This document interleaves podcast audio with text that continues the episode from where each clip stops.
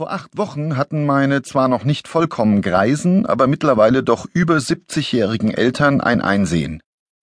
Schweren Herzens und nach jahrelangen Diskussionen entschieden sie sich endlich dafür, ihr Reihenmittelhaus zu verkaufen, um mit dem Verkaufserlös eine altersgerechte Wohnung in der Stadtmitte zu erwerben. Simpler Auslöser hierfür war die minimalinvasive Operation der rechten Hüfte meines Vaters, bei der nach jahrelanger Arthrose ein neues Hüftgelenk eingesetzt wurde, aus echtem Edelstahl, wie mein Vater nicht müde wurde zu betonen. Im Rahmen der nachfolgenden Rehabilitationsmaßnahmen wurde schnell klar, dass ständiges Treppensteigen über drei Stockwerke keine empfehlenswerte Dauerbeschäftigung für einen hüftoperierten Rentner mit fortschreitenden Kniegelenksproblemen ist. Also wurde ein Immobilienmakler beauftragt, der binnen Monatsfrist nicht nur mehrere Kaufinteressenten, sondern in Erwartung seiner Doppelprovision breit grinsend auch mehrere geeignete Stadtwohnungen präsentierte. Das Geschäft kam schnell zum Abschluss und heute Nachmittag erhielt ich einen Anruf meines Vaters, bei dem er mir mitteilte, dass in dem mittlerweile fast leergeräumten Haus noch so eine große Kiste mit Kram von mir herumstehen würde, ich solle diese doch bitte anschauen, bevor sie einfach weggeschmissen würde. Meine Schatzkiste. Ich hocke auf dem Boden meines ehemaligen Kinderzimmers und wühle in Erinnerungen. Ich sehe meine abgegriffene Schallplattensammlung, Musikkassetten Maxwell XL90 Chrome mit Aufschriften wie Mixed Tape Heavy und Mixed Tape Soft und Aufnahmen Proberaum, und einen braunen DIN A4-Umschlag, auf den jemand die Buchstaben XXX geschrieben hat, einen alten Kopfhörer von Braun, an dem ich vorsichtig schnuppere und fast enttäuscht feststelle, dass er nicht nach Furz riecht.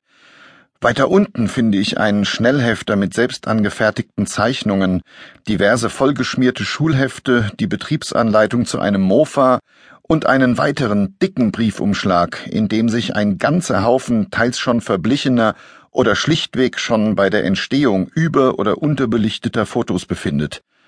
Ich entdecke Kinokarten, zurück in die Zukunft, ein unbenutztes Kondom, zusammengefaltete Poster aus der Bravo, mehrere Miniaturmodelle des Porsche Carrera, einen Walkman, eine Strickjacke mit Schulterpolstern, einen Satz Gitarrenseiten, ein kleines Flaschenschiff von MB, mehrere Comicsammelbände von diversen Superhelden, zahlreiche Gimmicks aus Yps-Heften, unter anderem das um die Ecke Blasrohr mit Fadenkreuz und Spiegel und ein Batikhalstuch.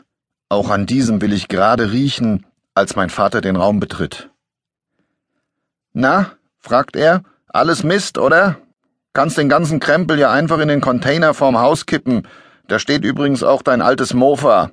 Auf keinen Fall, entgegne ich ein wenig heftiger als nötig, räume die Kiste wieder ein, schleppe sie keuchend die Treppe hinunter und hiefe sie in den Kofferraum meines Kombis, ein absolut vernünftiger, dafür aber potthässlicher Skoda Octavia.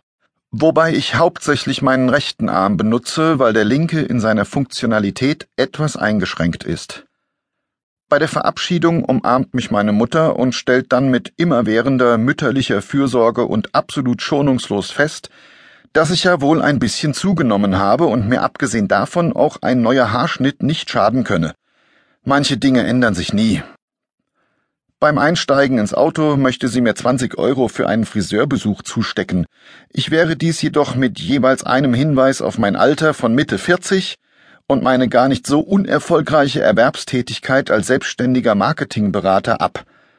Als ich anfahre, fragt sie nicht zum ersten Mal, was das denn eigentlich für ein komischer Beruf sein soll, dann sehe ich sie winkend im Rückspiegel. Kurz darauf betrete ich mein laut Inserat verkehrsgünstig, also quasi an der Autobahnauffahrt gelegenes und mit günstigem Hausdarlehen finanziertes Haus, begrüße meine Frau Iris und meinen vorpubertären Sohn, der mich allerdings nicht beachtet, dafür aber mit einem Spielkonsolencontroller zwischen den Fingern auf den Flatscreen glotzt, stirb du dreckiger Mutant ruft und dabei eine Ladung glühendes Todesplasma aus seiner feuerwerferartigen Waffe abfeuert. Ich verschwinde im Neudeutsch als Homeoffice bezeichneten Arbeitszimmer, um den kompletten Inhalt der Kiste wieder auszupacken, akkurat auf dem Schreibtisch zu drapieren und zu begutachten. Zunächst lege ich ein paar neue Batterien in den Walkman und stecke den Braunkopfhörer in die Buchse. Der Velurbezug der Ohrmuschel ist an einigen Stellen gerissen und porös. Im Laufe von vielen Jahren erhärteter Schaumstoff bröselt heraus. Die Spulen drehen sich stockend und mit einem leichten Quietschen, und fast kommt es bei der seit Äonen eingelegten Kassette zum Bandsalat, doch dann höre ich die ersten Klänge. Irgendjemand spielt unfassbar untalentiert auf einer verstimmten E-Gitarre. Und dann erinnere ich mich. Ich bin das. Ich spiele unfassbar untalentiert auf einer verstimmten E-Gitarre. Ich vor 30 Jahren. Jetzt versuche ich mich gerade an einem Solo. Ach du Scheiße. Ich greife nach dem Batiktuch und drücke es mir an die Nase. Es riecht etwas modrig, aber im Hintergrund immer noch ganz leicht nach Blumenparfum und extra starkem Haarspray. Ich schließe die Augen. Verdammt, ich bin wieder 15 Jahre alt und mir fällt alles wieder ein. Die Aufnahmen meines grausigen Gitarrenspiels brechen schlagartig ab und übergangslos erklingen die ersten Töne meiner damaligen Lieblingsschallplatte Shout at the Devil von Mötley Crew. Ein diabolischer, unheimlicher Klangteppich dann eine böse Männerstimme, die eine endzeitliche und wie ich jetzt feststellen muss, vollkommen schwachsinnige Prophezeiung verkündet. Ich greife nach einem Klassenfoto und sehe mit Haarspray fixierte Dauerwellen, weit über die Hüften gezogene Karottenjeans und Jacken mit gigantischen Schulterpolstern. Alles Betrug, nichts echt, eine wundervoll peinliche Zeit, die beste Zeit überhaupt, und ich war der peinlichste von allen. Ich berühre eine Taste auf dem neben mir stehenden und stets eingeschalteten Laptop und der Bildschirm leuchtet auf. Dann schließe ich das Fenster der Suchmaschine und öffne ein leeres Dokument. Wie von selbst fange ich an zu schreiben. Ich beginne mit einem Monat, gefolgt von einer Jahreszahl. April 1986 Mittwoch Das Licht ich war nicht immer ein Pechvogel. Eigentlich hatte ich zu Beginn meines Lebens sogar großes Glück, war geradezu ein Glücksvogel. Genau genommen hatte ich sogar schon vor meinem Leben enormes Glück.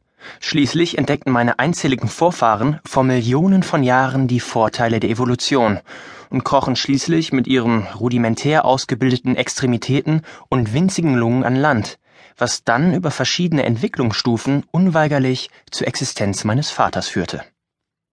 Und eben dieser beförderte, wiederum glücklicherweise, genau im richtigen Moment mit der bei den meisten Säugetieren üblichen Geschwindigkeit von 18 Kilometern pro Stunde eine Portion Samenflüssigkeit vor den Gebärmutterhals meiner Mutter. Mehrere Millionen Spermien starteten nunmehr einen rasanten Wettlauf, an deren Spitze sich nach kurzer und entschlossener Aufholjagd und, mit ein bisschen Glück, meine im wahrsten Sinne des Wortes Wenigkeit durchsetzte und vor allen anderen in die sich sofort verhärtende Eizelle eindrang.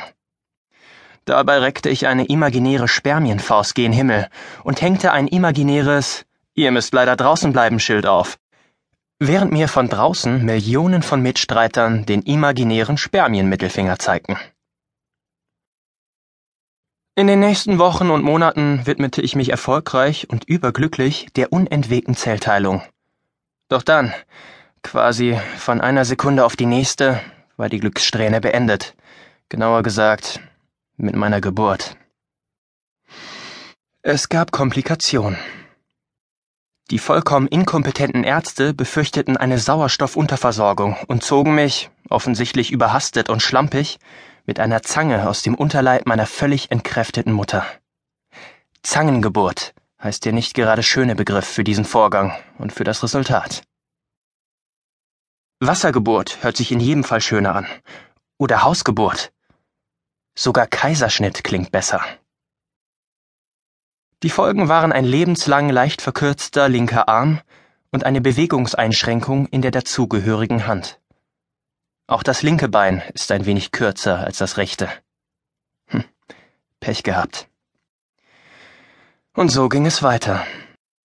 Mieser städtischer Kindergarten, Erdnussallergie. Rechtes Auge zwecks Ausgleich linksseitiger Sehschwäche zugeklebt. Grundschule mit alkoholkranker Klassenlehrerin. Wenige Freunde. Nur ganz knappe Empfehlung fürs Gymnasium.